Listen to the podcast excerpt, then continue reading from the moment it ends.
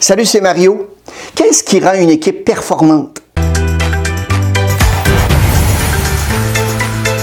Lorsqu'on pose cette question, on a tendance à considérer certaines compétences, le niveau d'expertise, les connaissances comme les principaux facteurs de réussite d'une équipe. Mais lorsqu'on examine vraiment de plus près les rouages d'une équipe qui est performante, on va découvrir en fait qu'il faut bien plus que des compétences et du talent.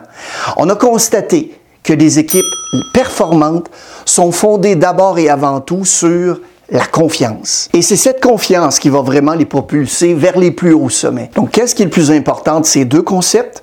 Alors la question à se poser, lorsqu'on doit choisir entre la performance ou la confiance, qui gagne d'après vous la bataille? Et quand on parle de performance ou de confiance et de ce que ça signifie pour les équipes, il y a un nom qui me vient en tête, Simon Sinek. Il est un de mes auteurs et conférenciers préférés. Il est l'un des partisans de l'importance de la confiance pour former des équipes performantes. Simon Sinek a travaillé avec les Navy SEALs, les Navy SEALs sont la principale force d'opération spéciale de la marine américaine. People say that there's no such thing as superheroes. That superhuman strength is only something you read about in comic books. They say men can't fly and they can't breathe underwater.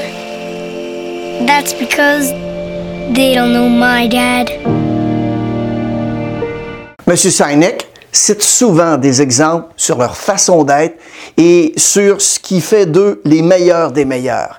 Et ça a beaucoup à voir à faire avec la confiance. Il a demandé aux membres des Navy SEALs comment ils faisaient pour choisir, par exemple, les membres de l'équipe 6 des SEALs.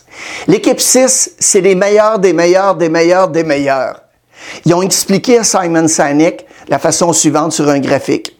D'un côté, ils ont écrit le mot performance, de l'autre côté, ils ont écrit le mot confiance. Et la façon dont ils définissent ces termes est la performance sur le champ de bataille et la performance en dehors du champ de bataille. Il s'agit donc de vos compétences. En affaires, il s'agit de savoir si vous avez réalisé vos bénéfices trimestriels. Peu importe la façon dont vous voulez le traduire. La performance, pour eux, c'est traditionnel. Il s'agit de savoir comment vous vous comportez en dehors du champ de bataille. Quel genre de personne est-ce que vous êtes? Pour eux, je peux vous confier ma vie, mais est-ce que je peux vraiment vous confier mon argent ou ma femme? Ça, c'est les SEALs. C'est ce qu'ils lui ont répondu. Personne ne veut de cette personne, bas au niveau de la performance et de la confiance, évidemment.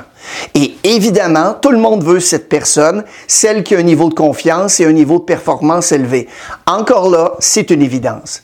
Ce qu'ils ont appris, c'est que cette personne, la personne à performance élevée et avec un bon niveau de confiance est souvent un leader toxique et un membre d'équipe toxique. Ils préfèrent donc une personne de performance moyenne avec un niveau de confiance élevé. Et même avec une personne avec un bon niveau de performance, avec un niveau de confiance élevé.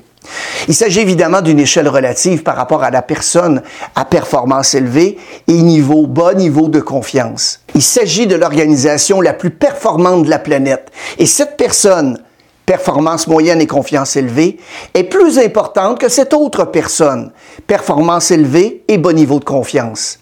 Le problème dans le monde des affaires, c'est que les mesures sont déséquilibrées. Nous disposons d'un million de paramètres pour mesurer les performances d'une personne et pourtant, on utilise très peu de paramètres négligeables, voire inexistants, pour mesurer la confiance envers une personne.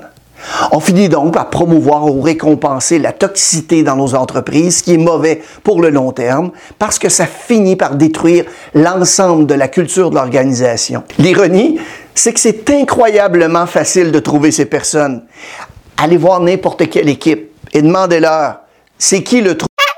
Performance élevée bon niveau de confiance, ils vont désigner tous la même personne. De même, si vous allez dans n'importe quelle organisation et que vous demandez à qui faites-vous confiance plus qu'à n'importe qui d'autre, qui assure toujours vos arrières quand les choses se gâtent, qui va toujours être à vos côtés, ils vont toujours, toujours désigner la même personne. C'est le leader naturel, le plus doué qui s'impose, qui crée un environnement qui est propice à la réussite de tous les autres. Il s'agit peut-être pas de la personne la plus performante, mais vous avez intérêt à la garder dans votre équipe. Merci d'avoir regardé la vidéo et surtout n'hésitez pas à la partager à vos connaissances et collègues. Abonnez-vous à notre chaîne si ce n'est pas déjà fait.